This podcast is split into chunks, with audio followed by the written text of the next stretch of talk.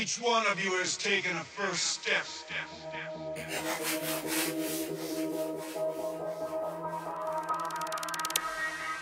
Toward a new beginning. We are at the dawn of a new civilization.